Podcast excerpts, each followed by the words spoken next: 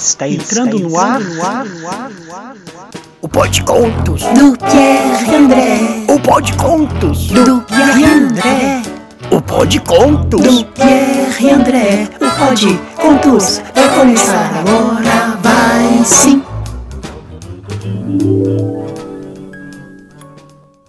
Olá pessoal, o Pode Contos de hoje eu só resolvi gravar porque hoje estou com a minha benevolência assim em alta. Eu estou muito complacente, sabem, né? E a minha pacificidade está me deixando muito sereno e afetuoso. Por isso eu resolvi gravar essa história que se chama A Raiva. Uma história da Blandina Franco, ilustrada pelo José Carlos Lolo. O livro é da editora Pequena Zahar. Vamos lá então para a história. Uhum. Hoje eu tô calmo. Muito calmo. Hum.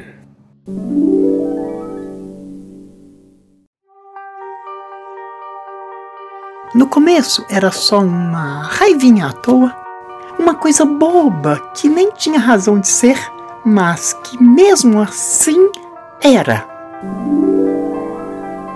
E no começo ela ficava num canto ruminando e se alimentando dela mesma. Depois de algum tempinho, ela começou a se alimentar de outras coisas. Um olhar de alguém meio de lado, um sorriso diferente, uma palavra torta, uma imagem distorcida ou um dedo apontando para ela. tudo, tudo mesmo alimentava aquela raiva. Se as pessoas estavam dançando, ou se estavam sentadas conversando,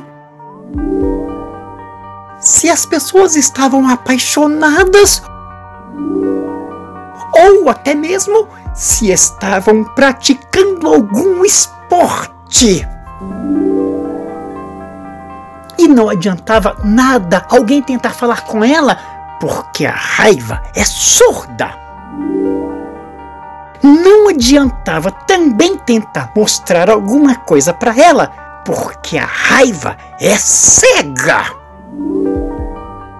E muito menos tentar convencer a raiva de alguma coisa, porque ela é vaidosa, burra e só pensa nela. E assim a raiva foi crescendo. Ela foi crescendo. Ela foi crescendo cada vez mais e foi ficando enorme. E não era mais uma raivinha à toa, não. Era uma fúria, uma cólera, era uma ira. E ela já era tão grande que não cabia mais nela mesma. E querem saber o que foi que aconteceu? Hum? Querem?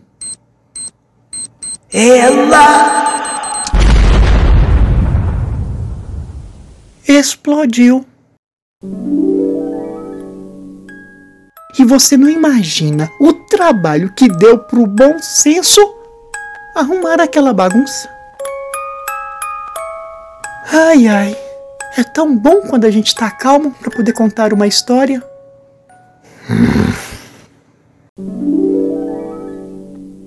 E o Podcontos de hoje entrou pela porta de uma casa e saiu pela janela de um castelo. Se vocês gostaram, aguardem o próximo, quem sabe, mais belo.